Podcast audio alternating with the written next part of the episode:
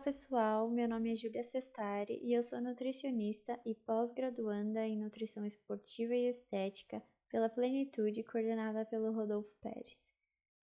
Você é aquele tipo de pessoa que começa o dia tranquilo, mas chega no final da tarde e sente aquela vontade terrível de comer doces?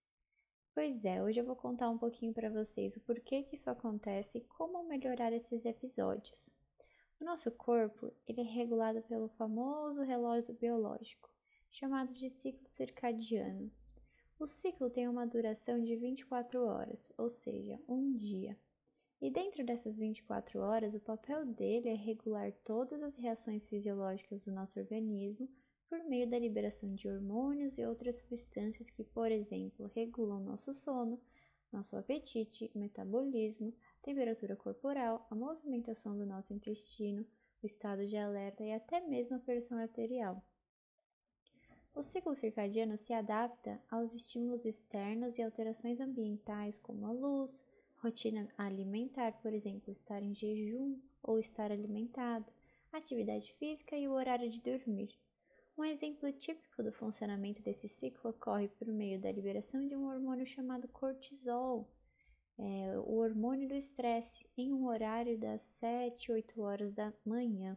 Esse pico acontece para nós acordarmos. E em contrapartida, por volta das 9 horas da noite, inicia-se a produção da melatonina, o chamado hormônio do sono, para induzir a gente a ir a dormir. E onde entra a vontade de comer o docinho à tarde? Isso pode acontecer porque, por volta das 4 ou 6 da tarde, ocorre um pico de insulina.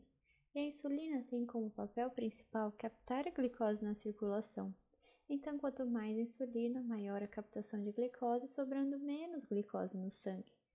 Nessa situação, o corpo entende que você precisa se alimentar e a fonte mais rápida de energia é o açúcar, ou seja, o corpo sinaliza que você precisa comer algo doce.